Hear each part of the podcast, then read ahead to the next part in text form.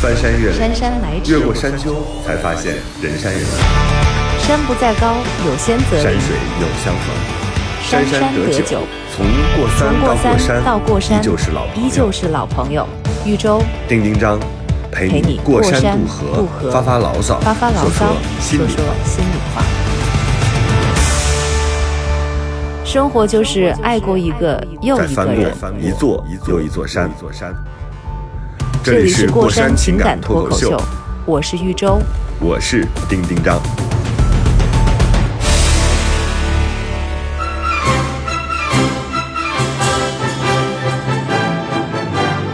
Hello，大家好，这里是过山情感脱口秀，跟大家一起过春节，特别开心。我是丁丁张大。家新年好，我是玉州。妈呀！我要怎么办？过年了，我觉怎么办？我这好周周做作，我是方周周。妈呀！周周，你太像那个小时候放那种闪光雷了，哦就是你知道那种那么响我不知道你们女孩放不放啊？就是我们那个时候都特喜欢那种不，敢。不是，就是它点着之后有六响，就你给攥在手里，还就吱一声，然后就你刚才那个新年好的动静，那个叫然后再到什么二踢脚闪光雷到不是到空中的时候就会荡一下，是花筒，就是痛踏痛踏，是这个吧？是很长一根棍儿，拿在自己手里的，啊，对对对，对彩色。的。但是，但是我那种是要带一声你刚才那个新年好，你再来一下那个新年好怎么，还会带一声新年？好呀？里头有有个小你你你是刚才用你刚才那个语调，你来一下，大家新年大家好。就是那个吱儿那一声，好吧，没有 get 到你的点，从没想过我的声音像鞭炮。他是他是这样的，因为丁一章在北京过年不可以燃放金黄炮竹，他把你的声音当爆竹听了。哦对，还真是。嗯但好刺激呀但是你知道，我的有一个朋友啊，他真的是老夫聊发少年狂，他是一个就是中国非常知名的，就是方玲特别爱用的企业的高管，然后然后然后他就。近年来啊，我就发现他有了孩子，孩子大概八九岁之后，他就开始走上了一条这个就是返璞归真，不是返璞归真，就是回到少年的路。然后我昨天问他，我说你在哪儿啊？过年？他说我现在人已经到长沙了。我说哎，本来今天要跟你吃他是我个饭。老乡啊他说你不早说，不是，他是山东人，但他也不回 山东。太逗了。他跑他跑到长沙，长沙有个地方，呃肯定过湖南湖南有个地方叫浏阳，哦，浏阳不是？他说你知道这边啊 对，然后他要到那边干嘛呢？呢？你唱，我当背景音乐。即使 他到浏阳这个地方，浏阳是鞭炮之乡，等一下鞭炮呀，之乡。作为 听众，我希望那个讲解的人现在不要说话，我要听歌。有个湘潭县内，出了个毛泽东，世界把名扬，呀咿呀咿得儿喂。你看，我应该讲下去，刘洋，刘洋的 不是，你主要是非常好，主要是你知道吗？就是刚刚那歌还挺好听的，因为我一般听别人唱完歌，我就觉得很尴尬，但刚刚还好，就是唱歌可以。怎么会尴尬？因为你没有面对，你没有看着那个谁的脸，没有看着周周的脸，所以啦，每次啦啦，每次啦，每次啦啦啦。够了，真的。春节快乐。呃，我接着讲我这朋友老夫聊发少年狂，就是他说我在浏阳干嘛呢？我就是为了过这个鞭炮眼。他说你知道在北京买一个鞭炮，第一是非常难，第二呢就是你还得就是放的话，你还得到那个五环之外的指定区域去燃放，很费劲。所以它就变得特别不自由。你知道今年有很多地方应该是，比如说像成都啊，还有什么呃广西啊，反正好多地方都解禁了，就是是可以燃放烟花烟花爆竹的。他又去浏阳呢，他说你知道一千块钱可以买一车鞭炮。哇，我想想，这就是我觉得他这个就是小时候那种太有创意了吧！我觉得浏阳人可能都没有想到，我在这里可以那么放鞭炮，都没有想到这样过年。哇，他就说，他就把那个鞭炮放完，他说大概后天他就回来了，就是其实也是年前他就回来了，他干嘛了？他就说把这个鞭炮放完，啊我就他是要把他这一辈子的鞭炮给放完了，放但是放到以后男孩真的再也不放是这样鞭炮了，你想想，小时候就老觉得就幻想，哎呀，如果我有一天我有钱了，我一定先买一把香蕉，把它全吃了。但我当然我现在也没有实现过这样的 这样的想法啊，嗯，然后同时呢，想买一个那种街机。我不知道你们女孩可能都完全没有感觉，就是那种要到什么大的游戏厅里去玩的那种，要投币的，一块钱四个币或者一块钱六个币，然后打那种快打的那种游戏的。我这个朋友的，呃，铁哥们儿，另外一个朋友，他就是在公司里弄了一个这样的快打的机器。不就跟那个贩卖机一样吗？啊，卖饮料那么大小的那个机器是那个吗？对对对对对，就是站着打蓝的按钮。那那会儿都还挺小的，大概也就一米三、一米四的样子，正好跟那个机器的那个，我我后来在打这个大的游戏机的时候，就在想，哎，为什么现在，为什么现在我就是觉得这个机器这么矮呢？因为小时候觉得机器又重又大，我说难道是因为现在零件换了吗？后来想了想，其实是你自己变就是原来那个机器，是我自己变有力量了，我变高了，所以就是有这样的有这样的感觉。所以春节的时候就就是好多人都都在这个补偿心理。你们女孩会觉得，就小时候有什么东西是小时候就想特别想拥有所有的，就是全部的都给自己，然后有那种愿望吗？长大之后去实现的，就像我这个朋友一样。他没有哎，我都 不是，我想问他小因为小时候在哪儿？他不能放鞭炮，这不是小时候鞭炮放的最多吗？但是你都是限量啊，因为你小时候都是没有那么多，你不会放。比如说你放的都是那种所谓的，你像我那个时候放鞭炮都是，比如说有个一千头的鞭炮，都是全全小区的小朋友都特别羡慕。然后有的人有五千头，五千头是什么概念？就是那种挂鞭，就是点起来可以啪啪啪啪五千响的。然后呢，我们小时候放都是把它拆开，一千头拆下来，刚拆完了想说之后放在兜最讨。厌一个一个放鞭炮的小男孩了，哎特别无聊。没对，就是我一一点都消停，你冷不丁，你不知道他什么时候就会突然响一下，你又咯噔一下，就是响能响一天，特别嗯讨厌。但是主要是那种鞭炮，不都应该是大年初一留着放的吗？一个是大年三十儿晚上，然后就是大年初一早上。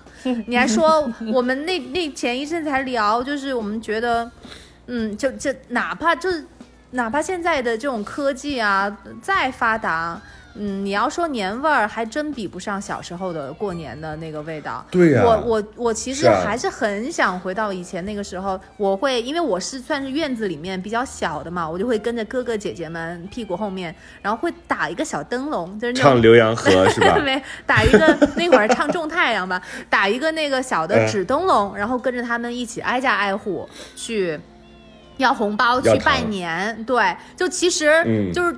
爸爸妈妈花出去的钱和你收回来的钱是一样的，就是，但是呢，它流通了一下，哎，这个流通它就是人情味儿，就是年味儿，而且最最有年味儿的是，那个初大年初一早晨你出去的时候，踩着满楼道的红色的鞭炮皮儿 出去，嗯。跟踏雪那种，哇，我觉得哎，而且我我想起来，那个时候的味道，对。我现在想起来就是那个就是鞭炮的那个火药的味味道。它在你的对在空中绽放了之后，然后它有下下雪嘛，对，就是雪的味道和那个鞭炮的味道结合在一起，再加上各种地方的那个炒菜的香味儿。因为我经常现在想起来，很多时候都是在奶奶家，就是是村子里那种那种，那就更有年味儿。就是一定是下了大雪，一定是鞭炮的那个屑也没有被扫掉，它跟雪融在一起。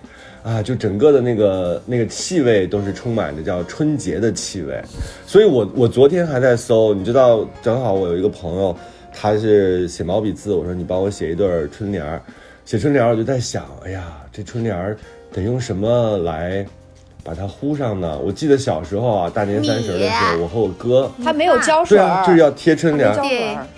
那会儿那会儿是没有胶水的，啊。我就记得我奶奶她是拿一把面，就是白面还是玉米面，就是到那个大锅里，就是烧柴的那种大锅，刚煮完什么，把那锅刷干净，刷完之后呢，倒上一瓢水，然后放一点面，然后呢放面之后呢，就一直在那搅搅搅搅搅，搅完了之后呢，就把这个东西弄在了一个脸盆儿里。就大概有那么半脸盆儿是黏糊糊的那样一个东西，就像浆糊，其实就是浆糊。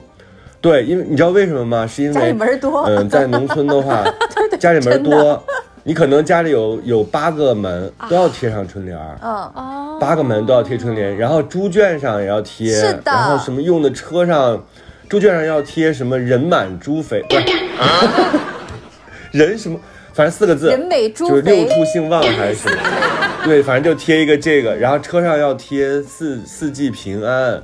然后大门上那个更宽，就是我负责刷浆糊，刷完了之后呢，我哥去贴，我在后边看，说左边一点，右边一点。我们要贴完这个，差不多就得一下午，根本没工夫放鞭炮。嗯，所以就是，后来你知道我我昨天因为要贴春联儿，我就想家里只有一个门嘛，那就正好有人给写一副，我就去京东上搜，我说现在有这个贴春联儿的东西吗？是浆糊还是胶水还是什么？结果我一搜，贴春联儿三 M 双面胶。这样就是双面胶。因为你那个门儿啊，双面胶你门儿你那个要接下来的时候，它得无痕，所以它现在都用那个双面胶。你也不能自己拿一锅熬一米糊，你家连米都没有。关键是你知道我特生气，后来我看到我家那个门，那个门是什么呢？就是凹凸不平的，它专门做了那种造型，就是一个一个小方块，把这个门做成了，反正就是一个门的样子，但是它上面是凹凸不平的，所以我一直在想着这春联怎么贴。所以我今年因为一个人在北京过年嘛，我就想，哎呀，等等，看到三十儿的时候，怎么找一个时间哈、就是贴一下这个春联，感受一下小时候那个气氛。可惜就没有人在帮在后边帮我看着了，就是什么左左右右的，上上就只能按照自己的想法去贴了。嗯，我今年贴那个门口的那个不是春联是福字儿的时候，我也是很烦，因为我是走就是呃回老家过年嘛，我自己家门口得贴一个嗯才能够回去嘛。结果呢，就是因为实在太临时了，所以我就没有找着贴的东西，我就拿 透明胶贴的。巨丑，哦我最恨这种了巨丑无比。然后贴完之后，我真的就赶飞机方玲儿去了。我太 恨这种了。我觉得这就是现代工业文明对所有这个传统文化的荼毒。因为我就是我内心其实是有洁癖的，呃所以我昨天为什么我说会选择双面胶？然后就是你贴在那个春联儿背面，因为春联儿本身就很美，红色的底，然后有这个黑色的墨汁，它有它自己的味道的。就那个红的纸，你贴完了之后，你手上都会留那个痕迹。就是那种传统春联一定是纯红的那种纸，是一刀一刀裁下来，裁完了之后找人写，写好了之后呢，再很很平整的贴上去。就现在大家都在用那个双面胶啊，还包括一些我最受不了的，一个是双面胶贴春联，第二个就是有一些立体的福字儿，就像我们那个立体贺卡一样。我最受不了那种，就贴在门上之后，它有弹簧就是那个福字，对，那个福字在上面 颤抖。然后甚至有一些春联儿上面有圣诞老人 举着春联儿，我就疯了。我看到这些的时候，我就说天哪，我真的好想把它撕下来。我我来不及了，我就只能贴了走。然后你知道我在飞机上就一直在想这事儿，我就想说，啊，什么玩意儿啊？那是，就是，就就就，但但是我就幸亏我做了一件对的事情啊，这胶没找着，但是我就是特别查了一下，到底门口这福字儿怎么贴。是福正着贴嗯还是倒着贴？我百忙之中，嗯就是那种着急忙慌的查了一下，我才发现正确答案。就不知道大家家有没有贴上福字儿，反正贴上福字儿的话呢，就是其实也可以改一下，就正大门儿的福字儿应该是正着贴的，因为你是大门自己家的门儿，就是这个开门迎福、纳福的意思，所以福是正的。你自己其他的门儿如果要贴福字儿，或者是厕所门儿、马桶啊什么之类的，要贴福字，要倒，要福到了，所以它正内外是有嗯序的。呃，那好多我看到人家家里面大门贴反倒的福字，其实下一次可以把它正着贴过来。当然，只要贴了就行啊，贴了也是一份心意。就我我我也是刚刚知道，我贴了这么多年。生活就是爱过一个又一个人。再翻过一座又一座山。这里是过山情感脱口秀，我是一周。我是丁丁张。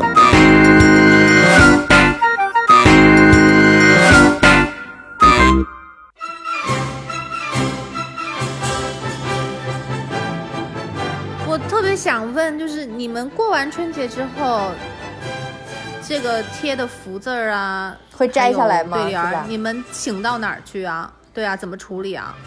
过了正，很多就是贴一年呀，啊，但是过了你这一正月年也有摘下来的时候呀。过了正月可以可以拿下没来没有没有。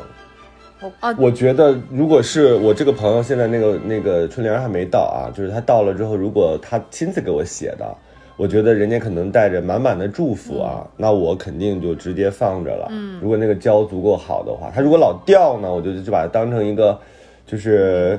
呃，未来收起来，收在书柜里什么的，卷起来也行。嗯，对它，如果要是一个普通的那种，比如说，呃，小时候都是专门找这个能写字的人去写，然后后来就变成了超市会送。我现在也受不了那种，它上面写了一个什么什么保险公司，对，然后这边写的是 什么“春满乾坤福满门”，下边写着“永旺超市”，我就觉得算了算了吧，就是能不能别带这种，就是我太害怕这种宣传品，就是一个是它的那个材质，它也不是春联的材质，它不是那种传统的那种纸。嗯它就是那种印刷品，就是整个的感觉就是一种非常粗糙，以及哪怕它很精美，我都觉得不是原来那个味道，它就不是原来春节的那个味道。哎，我给那个，所以你们要有信心，嗯，给像我们这种老古董啊，像现在我们已经变成了这个社会的老古董了，还依然会存在。我觉得未来如果有一天我我再有机会学一门这个技艺的话，我可能真的要学学写字，就在我这大桌子上铺开给大家写一写春联，我觉得是一个。我跟你你说这随时都可以练啊。我嗯我我我舅舅就是我小舅，嗯就是一个从小到大写春联的人。他大概是从十十六七岁，因为他从小练毛笔字儿，嗯十六七岁就啊就在每年啊，我的印象特别深。我小时候就是我舅舅呢，就是一般好像好像那个那个记忆都是阳光灿烂的，就是那个冬天里的太阳。然后在我外婆家的那个门口的院儿里，我舅舅呢就铺一个桌子，他得把桌子搬到外面来，因为要不然没光。然后呢，搬到外面来，然后呢，旁边就是就是就是有个大的，就比如我表姐就在旁边弄墨、弄笔，给他拿一个桶，还涮笔。然后呢，他就把所有的人，因为那个纸好多人是人家送过来的，就是村里啊，人家送过来纸裁好了，给他。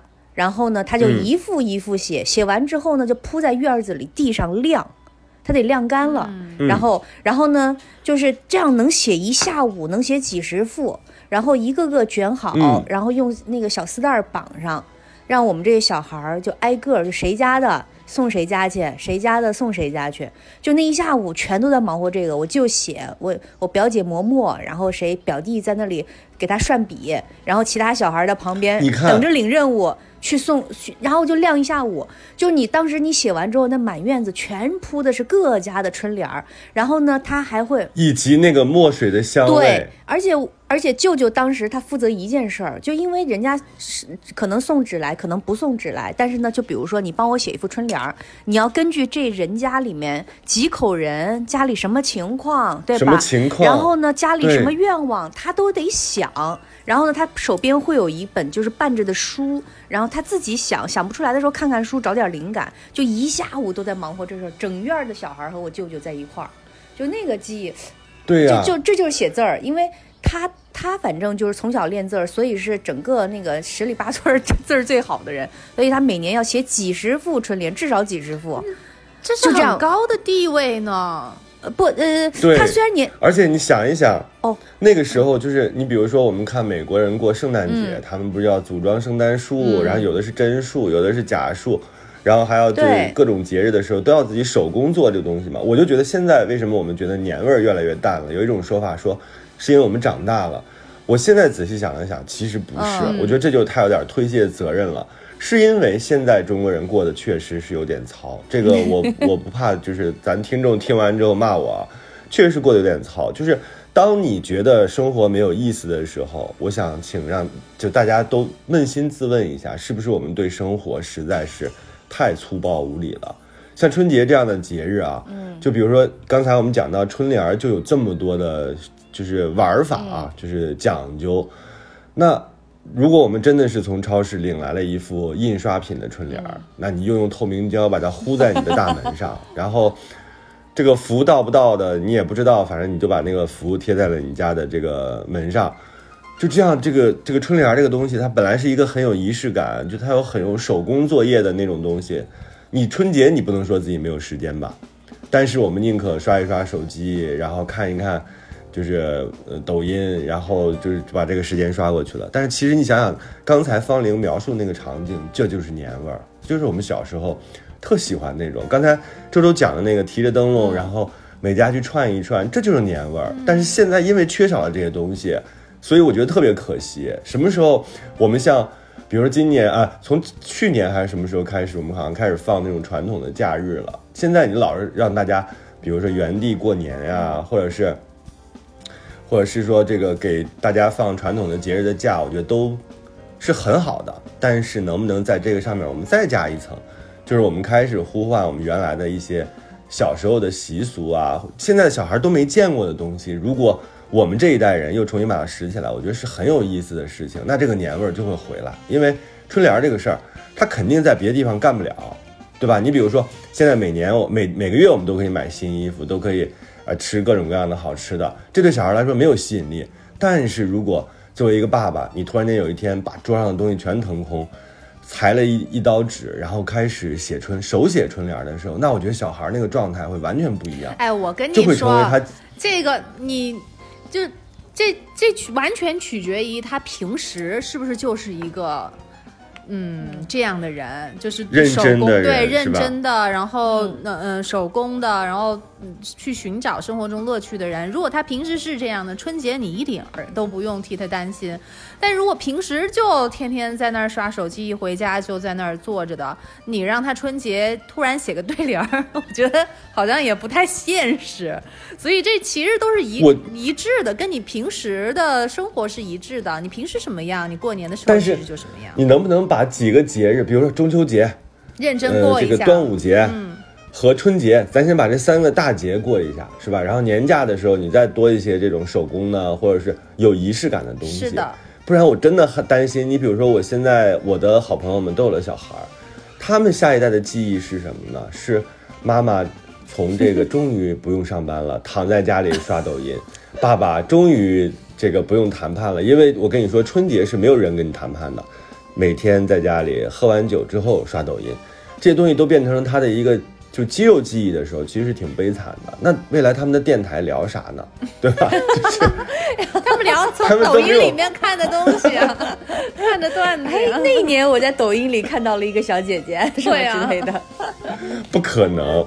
我跟你说，你昨天看的抖音，你今天都很难复述，因为它要有声音，它要有这个。它有声音、有画面、有字幕，因为你为什么我们在描述一个抖音的时候那么困难？我也想过这个事儿，就是因为它是一个声光电结合的东西。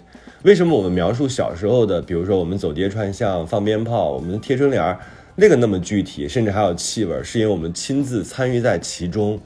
就是你你描述的是一个三维的场景，所以你很好描述，但你描述一个平面的声光电，这个其实是非常难描述的，而且这个。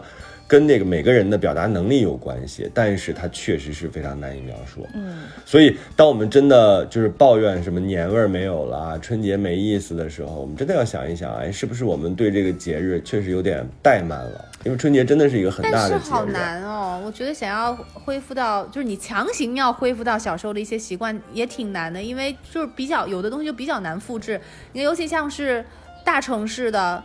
嗯，一下那个居民楼又那么高的，但是大家往来其实非常的稀疏，你根本对啊，都都不不在一起长大的，你怎么可能过年去人家那儿去串门去啊？哎，我想我想问一下，好难实现。我想问一下，你们到现在那个时候好像也不换鞋，对吧？呃呃，也换，好也换。你看，你看在家家在哪儿？就你们到现在为止，就是保留在身上的，就是过年的习惯有哪些呀？就还保留的，就有仪式感的，不不是春联儿这种，就这春联这种大家还都贴的。扣肉，哎，湖南也吃扣肉啊？梅菜扣肉吗？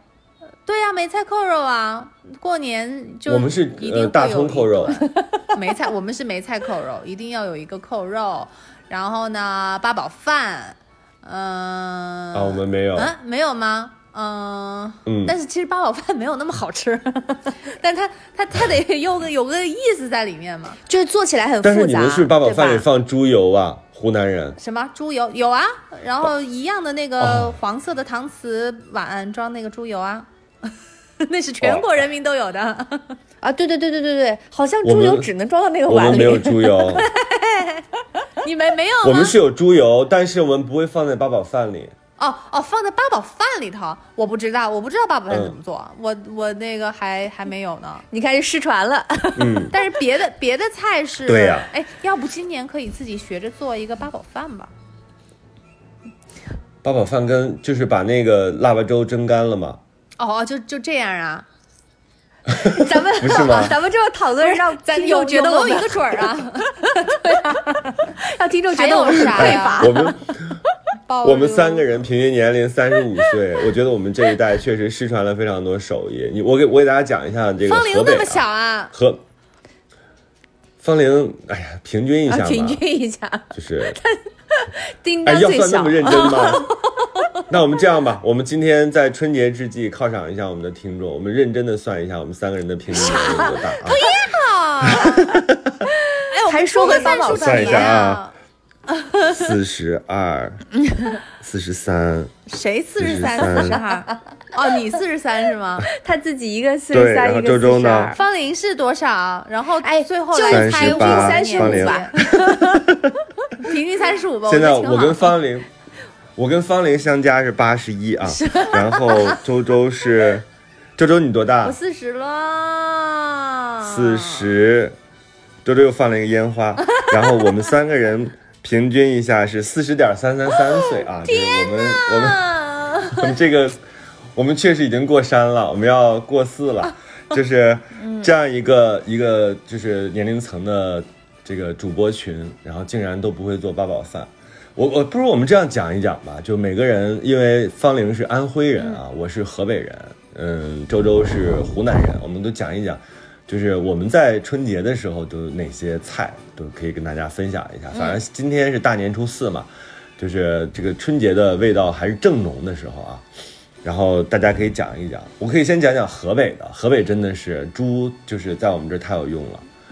猪是就是 猪将出现在我们家的各种地方，生活就是爱过一个又一个人。再翻过一座又一座山，座山。这里是过山情感脱口秀，我是玉州。我是丁丁张。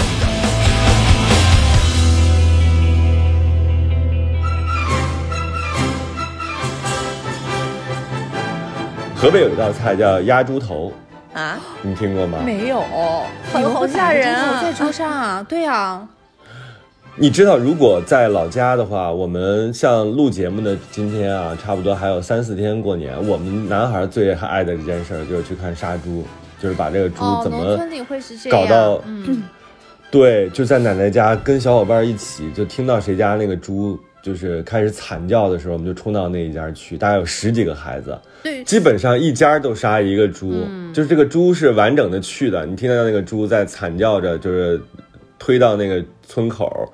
有一个专门垒好的新盖的那个灶台，嗯。完整的去，然后回来的时候就变成了一个猪头、两扇猪肉，嗯。然后一个桶里放着它的就是所有的一切啊，嗯就是这这样回来了。回来了之后呢，这个猪头呢是要被这个开水烫，就是其实是过一遍水了。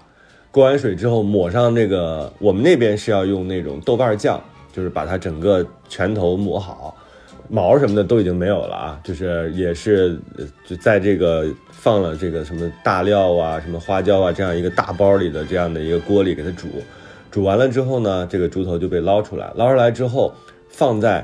你知道，嗯，有一种东西，现在小孩儿就九零后的小孩儿应该不知道，就是，呃，有一种石头，那个石头呢特别像马鞍一样的石头，就是它是干嘛用的呢？它是当你把这个床单被子晾完了之后，你不是需要平整吗？他把那个东西放在上面压春那个衣服的，嗯，压平的，就是它是大概有多大呢？嗯，大概有个枕头那么大，啊它是放在院子里的。对，那样一块石头，那个石头是非常光滑的。他干嘛？就是每每次奶奶他们就在那儿把那个呃床单呀、被罩啊，在上面砸的平平的，就那么一个东西。这个时候呢，他就会挪为他用，干嘛呢？就把这个猪头放在这上面，用一个塑料塑料布包好啊，把这猪头放上去，然后再用另外三块石头把它挤住，就等于这猪头呢就被封在了一个室外的环境。你想那个时候的农村，基本上都是零下七八度、十来度那样的一个春节的温度，嗯，用这三块石头给它压住和挤住。这样的话，压个差不多十五天到二十天，等到再把这个石头揭开之后，把这塑料袋揭开之后，你就看到那个猪头呢，它的所有的猪头里边的软骨啊什么的，全都被压成了一个方方正正的形状。嗯，然后这个我不要然后这个过这样的年，怎么一点都不美好？脑袋压成了方形，这这有啥值得庆祝的呀？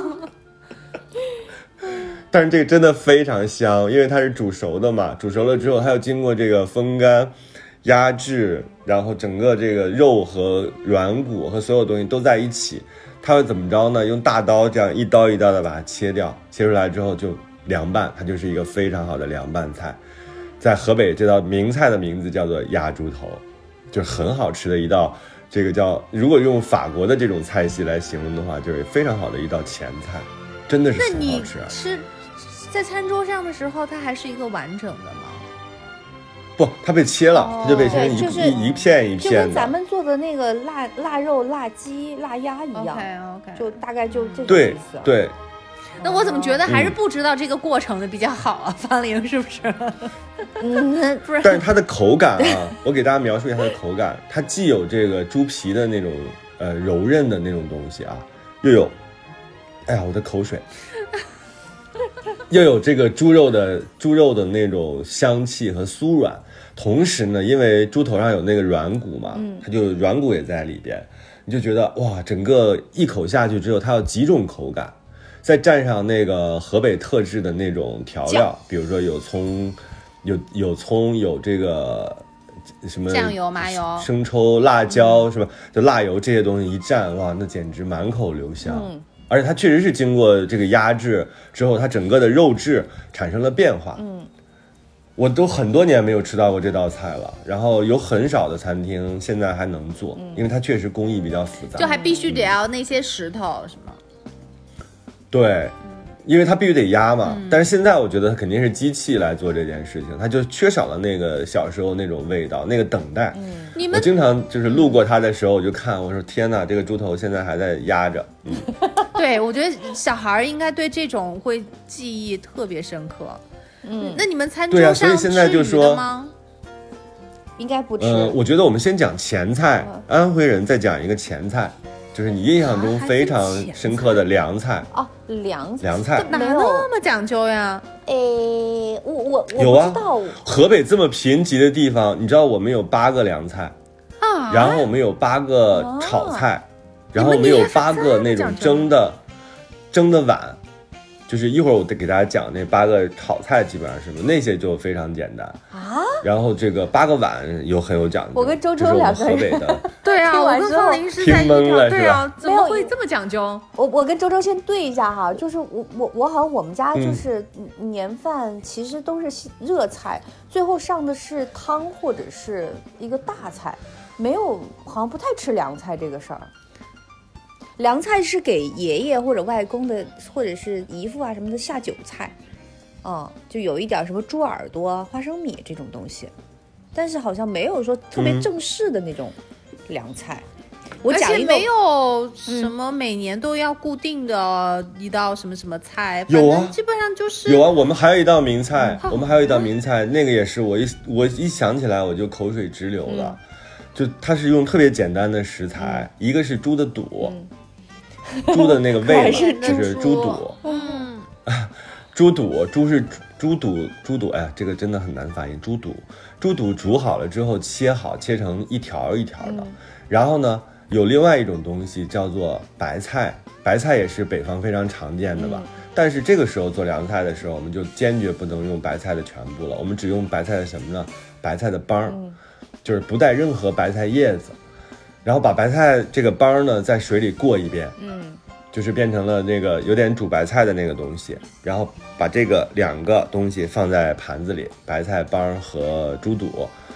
但是这个时候就有另外一种东西出现了，这个东西是让这道菜的灵魂，而且这个东西比这两道菜甚至有的时候还要多，是那个芥末，而且不是现在咱们这个点两滴那个芥末油就很辣的那个芥末油，它是一种芥末面儿，就是绿色的，看起来非常像抹茶的一种东西，它其实是芥末压成了粉，把这个芥末粉呢放在碗里，搅成糊状，然后跟这个拌在一起，叫芥末肚子凉白菜。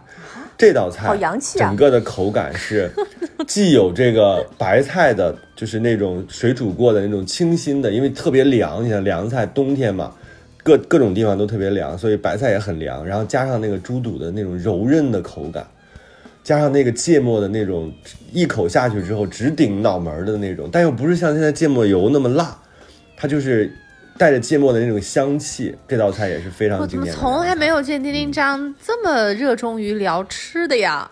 他他是很爱以吃，前好像没这么研究过吃的，哎，但是我啊有吗？我没听说过，不，我没听说过河河北有这个这个菜啊。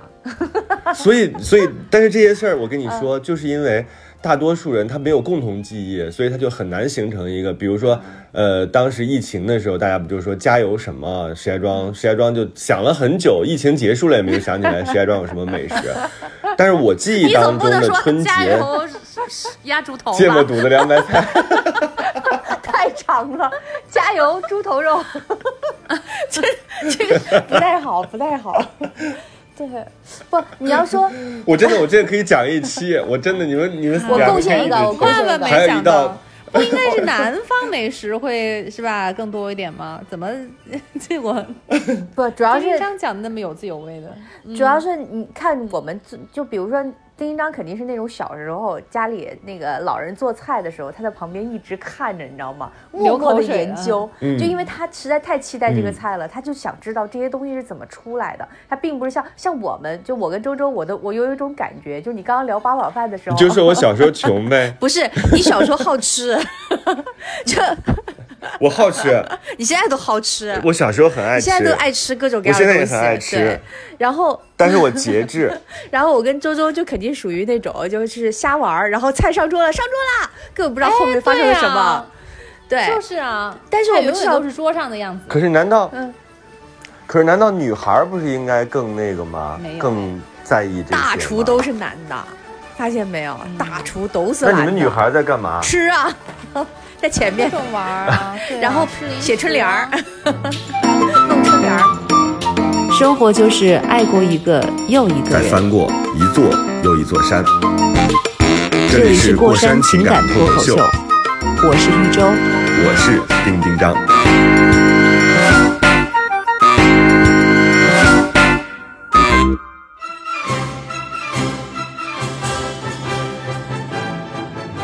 我不知道你们那儿有没有那个零食，就是，嗯，我忘是叫排叉吗？好像是叫排叉，就是就是面啊，面炸成的，炸好的那那种种菱形的，上面还会就是炸的过程当中还有泡泡。就这个吃起来就嗯特别脆的一个面食，那好像是我记忆当中的嗯过年、只有过年才能吃到的，好像叫排叉。哦，就肯定有，就是这种东西，其实就是中华大地哪儿都有，只不过到每个地方变异了一下。就你说安徽，如果说过年的话，我对安徽过年最大的印象不是。呃，不是，就是年夜饭桌上的菜，而是就是它其实很早开始，比如说像我外婆，她会从很早开始准备过年所有吃的东西。那这些东西是什么呢？就分成三大类，一大类叫做就我我理解用什么叫坚果类，炒各种炒，炒花生，炒花生炒瓜子儿，然后呢把那个呃吃不完的红薯，这个我都能讲一下。对吃不完的红薯。对不起，我要打断一下方玲儿，你讲你你一会儿讲这个，我讲一下前奏啊，就是炒这个。当时我们小孩儿，小孩儿会干一个什么事儿？这周周肯定也没听说过。不是，是我们要去筛沙子。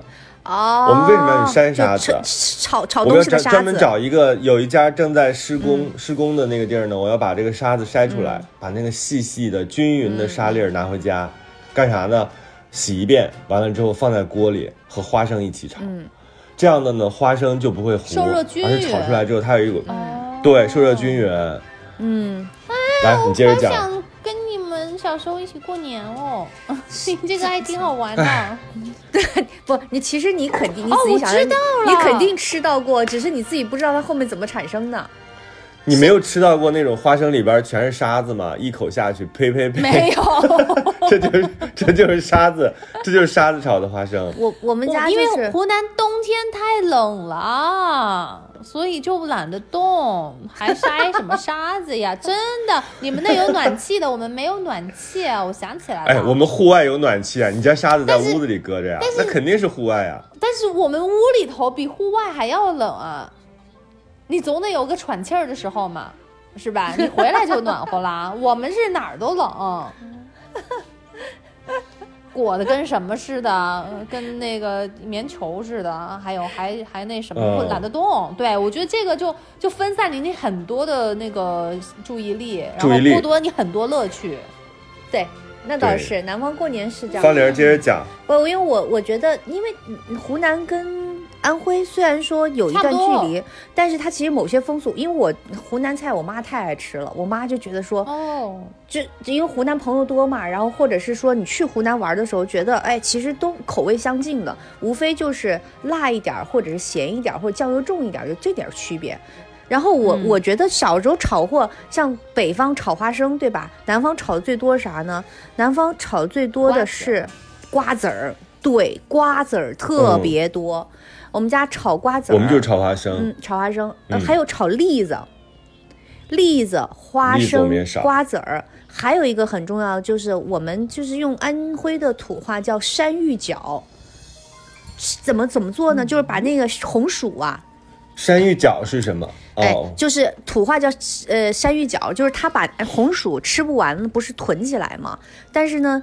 太多了，红薯一颗又很大，然后把它弄完之后，就是切完，切完之后晒干，晒干之后呢进锅炒，然后它就可以保存一整年。然后它炒出来就是有一种嗯金色发黄的，咬上去嘎嘣儿脆的那种，那种就是只哦有你这种安徽。跟我跟我们家那种很像，河北也有吗河北你三角形对不对有一天是，有一天是专门有一天是专门炒的，有一天是专门炸的。炸什么呢？就一大锅热油，嗯呃，先炸豆腐。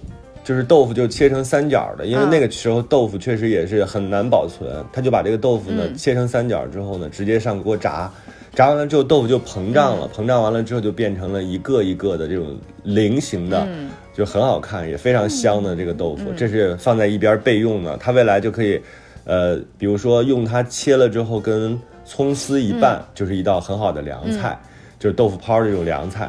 另外一种呢，就是直接放在，比如说白菜啊、排骨啊，加上这个海带啊，嗯、乱炖。里边放上这个豆腐也非常好吃，它有它的新的营养价值被激发了出来。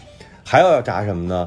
就是炸红薯片，这个红薯切成片儿，炸的过程当中撒一些芝麻，然后整个炸出来之后，红薯片儿是脆的，又很香甜，然后又有了芝麻，这个就变成了一道非常好的零食。哦这一天炸下来，满院子都是这个红薯的香气，然后到了。就就第一锅出来的那个红薯非常烫，早上就是你经常吃的时候会把自己的嘴巴烫上，烫烫烫出燎泡来，嗯但是那个时候还是要吃这一口。你们炸的跟我们炸的不一样，你都会是吗？丁丁，你自己会做是吗？他就是看着你就只会说呀，你就只会描述啊。我能把它们全都记下来。我觉得未来谁会谁来炸，还还要炸一种就是丸子，就是把嗯那个丸子。也是做成丸子之后，不是我们平时会汆丸子嘛，嗯直接用水，这个是用炸的，炸完了之后它也可以保存比较久，差不多能吃一个正月。我们家炸是炸莫非我过的是对假 我跟你们说，安徽的丸子也很好吃。安徽的丸子是，就是它是藕丸子，我不知道你们吃过没有，嗯就是用藕做芯儿，然后加上肉，然后那个外面裹上淀粉，下锅一炸，它也是能吃整个正月的。就是那个丸子，就是你们嗯家，比如说你下个面也好，对吧？然后放点鸡蛋，放点丸子，你煮火锅也好，然后你做什么鱼头汤也好，炖菜、白菜吧，全部都用这个丸子。还有一个就是，嗯就是我外婆会呃会炸那个韭菜盒子，就是那个嗯韭、韭菜盒子，其实就是炸韭菜盒子。炸韭菜盒子，然后嗯把用韭菜做成那种小饼，可能没有外面卖的那种韭菜盒子那么方正哈，但做成那种小韭菜饼，那种就是现炸现吃，特别香。就经常就炸完之后，旁边小孩儿路过围着 路过就没有了，给一哎个，这刚炸的呢，全没有了。他会用那个就是会漏油的那个竹篓子放好，然后一个个在那晾着嘛。然后晾完了之后，对，香喷喷的。一转身，小孩儿来一群，然后就没了。就然后又开始在小孩儿是最不怕烫的然后，小孩儿直接拿着就能吃。我小时候就是我外婆呢，就是那种她会拿一些筷子、竹筷子放在灶台旁边，她炸完之后放在晾，晾完之后就是一筷子下去穿四个，然后给一个小孩儿，那小孩儿去玩了，然后又来一个孩子，又一下子嗯筷子上去穿四个，就这样一一晚上一路吃一路炸，一路吃一路炸，最后呢就吃的每个就是是满满嘴流油的，但其实。就是嗯外婆就炸一晚上，到最后还剩一堆，那正月就吃那些东西，就每次都炸丸子饿了吃炸丸子去，就一热就行。哎呦，我也吞嗯口水在这儿，感觉马上就要吃到炸丸子了。你们过年那么多好吃的呀，我怎么一个都想不起来？只记 可是可是周周，你妈妈不是河北的吗？河南的。对，但我河南我妈哦不、不是那种就是属于家庭的那种女人，所以她 她哦。最多是能够她包饺子，对，就是我哦。们一边看春晚的时候，她会一边张罗着包饺子。你看，我们这一期聊了这么久，然后刚把凉菜聊完，我们下一期接着聊热菜吧。然后，没有，我觉得我其实个人觉得过年就是在食物上的准备，呃，最最最给我印象不同的，其实不是说那天晚上桌上有什么菜，我认认真真觉得就是那种提前的准备，所有的炸也好，嗯。煎炒烹炸，包括我们压猪头也好，鸭猪头也好，所有的像南方、像周周、湖南啊，就安徽都一样的习俗，叫做这个腊肉、腊肠，对吧？腊鸭，就这些东西提前的准备，腌咸菜，然后早早的把咸菜放到盆儿里面，咸鸭蛋，对，做咸鸭蛋，然后做卤味，这些提前准备是日常没有的。我从来没看到过我外婆、我我妈，就是说平时日常太多的搞这种事情，但是大量的做这种工作，绝对是过年前一个月，呃，至少嗯半个月、一个月开始做这些事情。灌香肠这些东西，全都是过年期间做的。工作不忙多好。嗯，跟工作忙不忙没关系。来了这样一句总结，这这个总结是什么鬼？不是你只有工作不忙，你才能提前一个月有这样的时间去准备过年的东西，你也才有这个心气儿啊。你要工作忙的话，真的是忙到忙到大年二十九、三十的上午才弄完，这谁还准想着过年晚上能有口热乎吃的就不错了。亲爱的听众朋友们啊，这是我们过山的大年初四的啊，就是特别节目。我们今天聊的话题是那些年春节发生的美食和美事儿啊。你有什么好玩的？你现在正在一个什么样的环境当中过春节？你怀念的小时候那个春节的样子是什么？你都可以留言给我们啊。这里是过山情感脱口秀，我们下一期接着聊热菜，然 后让周周无话可说。然后我是。完全，想想，赶紧一个一个都要学起来。我跟你讲，赶紧问一我下下好吗？期见。我是二二零二一年整整一年，我就研究怎么样做年夜饭。二零 二二年的时候是二零二二吧？对，晚然后给你们，我们再聊一期过年要吃啥 要吃了，要吃你做的了。啊？对啊，你们俩赶紧跟大家拜个年，然后我们大年初四下期，大年初四对吃好喝好哦。给大家，嗯，拜年喽，牛气冲天，牛牛十三轰轰，好，我们下期接着聊。对，以前飞鱼秀有个口号就是飞鱼秀牛牛牛，终于到牛年了。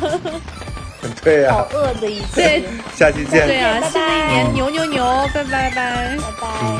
拜拜拜了，牛牛牛拜拜拜。着地上跑轮船海上漂新年到新年好火车飞机少不了谁说岁月催